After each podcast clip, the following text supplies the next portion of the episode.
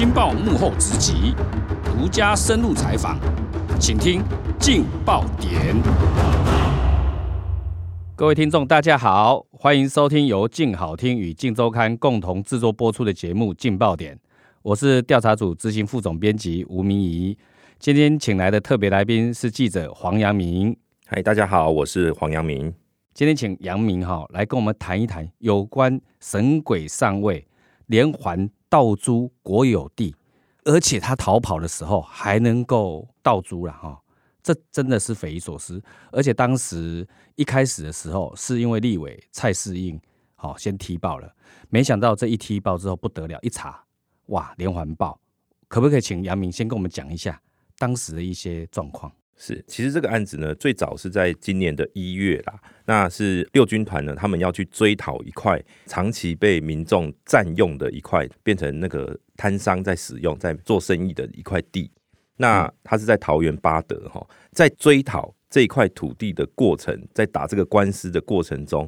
被告的那个民众，他就拿出了一个收据，说。哎，这是我合法跟你们承租，我是有付费的呢。然后军方委托的两个律师发现说，奇怪，不是说是占用吗？啊，怎么会有收据呢？而且那个收据上面还盖了六军团的官房，就是他们这个大小印章都有盖。这个律师就觉得很奇怪，好，他们就知道了有这个状况，他们就回去告诉军团说，哦，我们出庭有碰到这样的一个状况。那军团再去查说，哦，这块土地是谁承办、谁负责，然后再去清查之后，才抓到前上位啦。叫李正玉，那是他制作了这样的一个收据。当时六军团只有用所谓的伪造文书来办他。他那时候，因为他第一时间他是矢口否认他有收任何的不当得利，就他的意思就是说，是那个占用人叫我制作收据给他，我就做了几张过去。等于是当时军方也不清楚到底是怎么一个回事啊？对对，那就只有用伪造文书去对他惩处就对了。对，那时候还在做这个所谓的行政调查啦。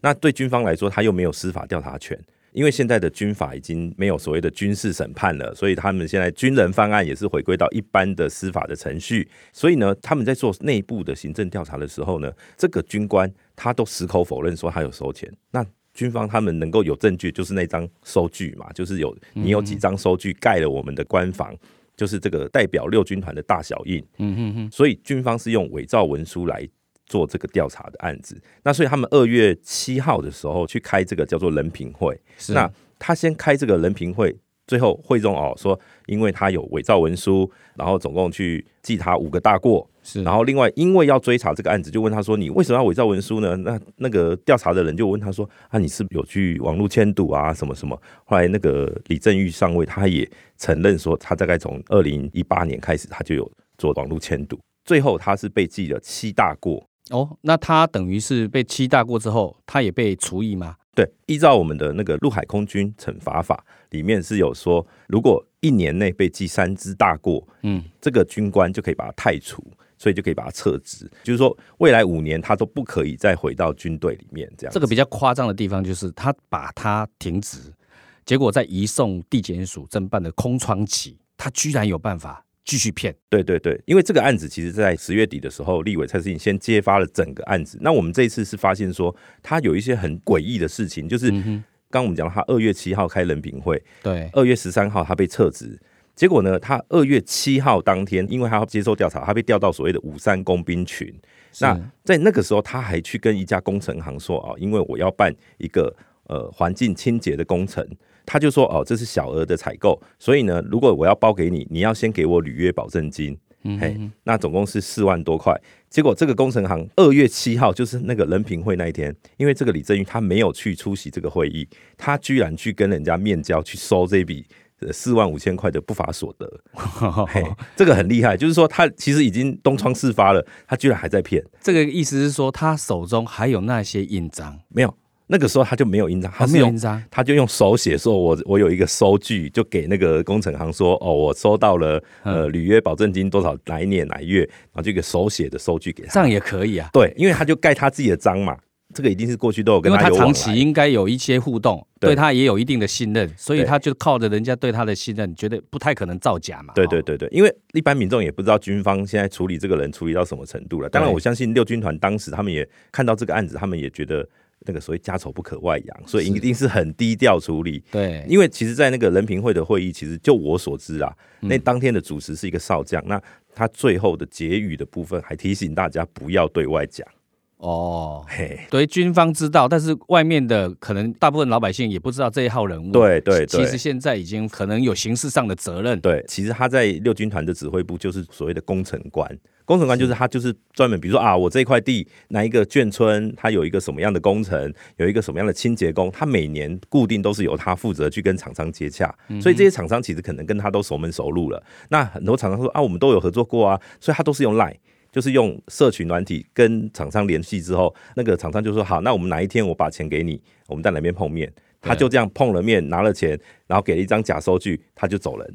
因为对厂商来讲，反正我继续在包你的工程，或者是继续在用你的地嘛，租用你的地，也没有被人家赶走嘛，所以对他来讲没有影响，所以他就会继续相信啦。对，所以他后面又又连续再骗了两次，那两次就是在二月十三号以后，那就是他已经连军人的身份都没有。但他还是对这个厂商说：“哦，我是负责这个承办这个工程啊，手法都一样，就是说我要包这个工程，比如说这个工程总额是多少，你要只要先预付十分之一的那个履约保证金给我。对，嘿，他的他最后都是用这个方法，合计这三次加起来，总共是骗了十万多块钱。难怪我们会跟他下的标题是“神鬼上位对对”，对，真的是太厉害了，居然有办法在被除役停止的这段期间继续骗。对那听说我们报道出来之后，又过滤出好像有更多的被害人。是这样，就是说，昨天我们的报道出来之后，听说立委的服务处又有接到有厂商来澄清。那目前因为他们还在理清，就是说这个澄清的状况到底怎么样，目前立委那边还在做理清。那我们等到确认这个，比如说啊，又有新的厂商受骗，还是说已经曝光的厂商受骗的厂商又有什么样的细节？那后续我们会再来做追踪的报道，这样子。哎，这件如果不是蔡世义给他踢爆的话，到现在为止，可能还很多人不知道，完全在蒙在鼓里。对，好、认为哎，我是跟这个军方在签订这个租约。是那这个有点像尤乃文哦，劳动基金的一点翻版哎。尤乃文是用劳动基金、国家劳工的钱去做他自己谋私。对那这一个他是利用军方，等于是国家的国有地，拿国有地当做自己包租公。对，在赚。这个过程持续多久？他已经在这个位置任职多久？怎么会都没有发现？哈，对，所以他这个案子在从一月的那个案子之后，到他绕跑。对因为他就是被移送的过程，他绕跑之后，军方发现啊事情不对，才开始进一步去比对说。把他过去所有办过的文件案件全部拿出来比对，哇！一查不得了，哇！原来他总共光是他自己租出去的地哦，就有至少五块哇，五块地，那其中有两块地是连在一起的啦。是那包括有拿去给停车场，变成那个收费停车场的，对有变成那个废弃物倾倒的空地的，呃，还有他去租给摊贩去做生意的哈。所以军方一查发现，哇，不得了，他居然租了那么多，然后总共加一加他的履约保证金加租金，他的收入呢是破千万。哇，真的是太厉害了。对，总共也不过两年半左右不不到的时间，他就做了这么多的嗯诈骗的的手法罪的手法。对，真的让人家叹为观止哎。上半年军方是处理这个案子是很低调啦。嗯，老实说，蔡思颖也是因为他们去民众去跟他澄清说，他们在戏子有一块地被恶劣的废弃物厂商去倾倒那些对废弃物，然后他们那个里长就很说、诶奇怪，这块地好像是军方的，怎么可以拿来倒这个地？后来蔡思颖去查，跟军方说，哎、这块地怎么样？他们说，嗯，那个是支吾其词。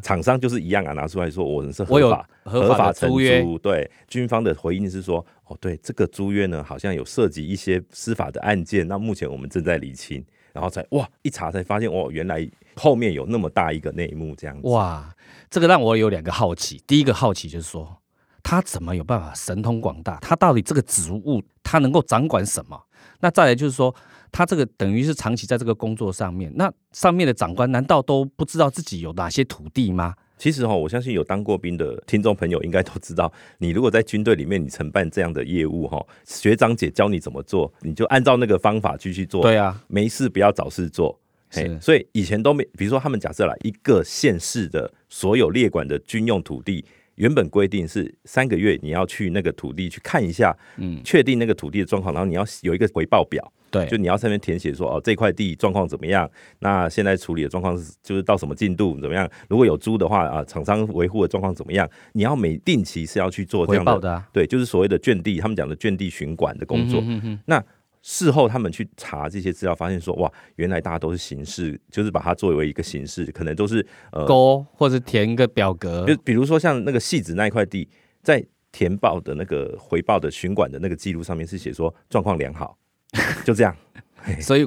到底上面被人家请到废弃物，他也不知道，他也没有描述。对，，搞不好都没有去现场，所以他后续就会衍生出呃其他的行政的惩处啦。嗯哼那这是一块，就是说这个军官他运用了所谓的呃大军军中的文化。嗯哼，那当然，你说像那个印章，军方的报告对外是讲说，他除了那个大小章，他是用所谓的合法掩护非法去盖，嗯。就是他是真的去找那个负责保管印章的雇员，对，用合法的申请书跟他说，哦，比如说我一次我有二十件的要申请用印，那负责盖的就这样一件一件这样盖嘛。对可他中间就藏了，比如说啊，这一份有四份哈，啊，你本来是三份的，那多夹一份就是非法的，要他盖。嗯哼，啊，有些那个雇员他就啊，反正我跟你平常蛮好的，就是那边盖盖盖，他也没有认真去看文件到底长什么样子。好对所以他就是一个手法叫合法掩护非法。那、另外一个就是里面有一些收据，里面还会有那个长官的指名章。比如说，如果你今天只是一个工程官，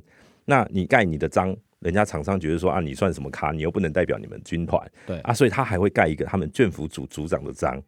哇，那个是中校缺，所以他还有一个他长官的章，呃，根据军方报告是他是用科好的，就是他自己去跑去刻一个长官的殖民章。嗯，那所以有需要做这个假的收据的时候，长官也会在他的名字上面就对了。这个就是说哈，整个管理体系哈已经怠惰到一个程度，才能够让他能够一个人只手遮天，上下其手。对，这个哈，这整个行政体系基本上或军方的这个管理体系里面啊，已经出了大问题。是，所以当然军方这个报告里面就有很多的检讨的事项啊。当然他们也提及说，其实像这一位李前上尉啦，嗯嗯，那他当然一方面他有所谓的网络迁赌，一方面他的家人听说他爸爸是也是退伍的农民啦，嗯嗯，那所以对他也管不了啦。嗯那他也平常都不太回家，然后呢，常常也是半夜才回营区，所以，平常的私生活就作息都是很不正常的。嗯所以这个如果老实说，如果今天他是他的主主观管，对应该要去发现这个状况，应该要适时的去提醒他，嗯或是说哦，应该要把他调职。因为他这个职务是会接触到大量的金钱，或者是说相关的业务的，对他等于是管六军团的所有的呃土地嘛。哈。对，那六军团其实就是管的就是新竹以北以上的所有有关于他们的圈地也好啦对，或或国军用地也好。那等于是这中间要衍生很多行政处分，所以他这个事情一爆发之后，听说有十几棵梅花，十三颗哇嘿那到底惩处的规模是怎样？其实大部分的惩处都是比较轻微的，像他的那个前任的政战的副主任，嗯，因为有他的犯案期间历任有三个政战副主任，所以这三个政战副主任都被记升戒。另外就是说，刚刚讲到那个中校的组长，对，包括他的前任跟现任分别是记过。前任的部分情节比较严重一点，因为为什么？这个李正玉是自愿役，自愿役是每三年要再签下去的。那是当时三年前，那个前组长还帮他做所谓的你要签自愿役，他帮你做保荐人，嗯就是说类似我们常常讲的保证人的那种。我因为我觉得我观察他不错，所以我认为他可以继续服役。嗯就没想到他去哇犯了一个这么大的包，所以所以你变成他连带保证人，所以他被记过两。那最衰，对对对，某种程度就是他督导不周嘛。对啦，对啦，对啦，那另外就是一些刚刚就有讲到，比如说巡管圈地不实的部分，还有记延迟申诫啦。刚刚有讲那个盖印信的那个雇员，他因为他不是军职人员，那他就是被记申诫两次这样子。那就是说这些都是其实是直接相关。但是老实说，其实你从这个案子里面，其实有很多是那种所谓的军队里面的管理文化，陋习嘛，对，哈他就是很多都是陋习。这个会让人家匪夷所思的，就是说，呃，军方的土地那么多了哈，那如果没有也建立一套好的、良好的制度，就会出现这么多的弊端。对，那因为这个事情，会不会让军方稍微知道说，应该要怎么样重新的让一个制度可以正常化、去改良、改善？所以他们有讲到，就是说，比方说像举硬性管理的部分，是。你未来所有负责掌管硬性的人，申请文件，假设是要盖几张，你这个印要盖在几个文件上面，你就要详实去核对，你不可以说啊，他来我就全部给他盖，他要我盖几个章我就盖几个章。不能这样，你要去实际看说这个用印在这个章，就是你管理印信的人要负起我这个章盖下去，我是要负责任。其实我觉得啦哈，军方本来还是有那些制度啦，对，只是说都没有落实，对，大家不去做。有时候就是他说啊，我跟你很熟啊，对，嘿啊，甚至搞不好最后其实是那个李尚威自己在那边盖的，因为大家都偷懒嘛，每个人都偷懒，那就让这一个人有机会。对对对，那他最厉害的地方就是说，哎，他还有办法潜逃出境啊。是，当然这个我们刚刚有讲到，就是说，因为军人现在都是用所谓的一般的刑法来适用的时候，他就会一开始查办都是用所谓的伪造文书来处理的时候，他就会有一个空窗期，他又不是现行犯，那他还只能用函送的，嗯哼，所以那个六军团是在二月下旬把他先送到宪兵队，然后宪兵队到三月中才。移送到地检署，桃园地检署。嗯，那他就在三月初的时候潜逃出境。这样，那当他被移送，他就知道自己要东窗事发，要要出事了。因为，因为他知道他现在长官掌握他的犯案的情节还没有那么夸张。嗯嗯，所以他知道这个东西如果查下去会很麻烦，所以他赶快跑。是是是。那当然，你说他，我们刚刚讲他最后去骗了那十万块，就变成他的那个跑路跑路费啊。对，我我觉得然后就是国家有很多的资源呐，是，但是他有设计很多制度在管理。但是管理中间要去落实，不然的话就会像劳动基金一样，就像有关六军团的眷地被账盗租。谢谢杨明，是谢谢大家，啊，也感谢各位听众的收听，也持续锁定由静好听与静周刊共同制作的节目《劲爆点》，我们下次见，拜拜，拜拜。想听爱听，就在静好听。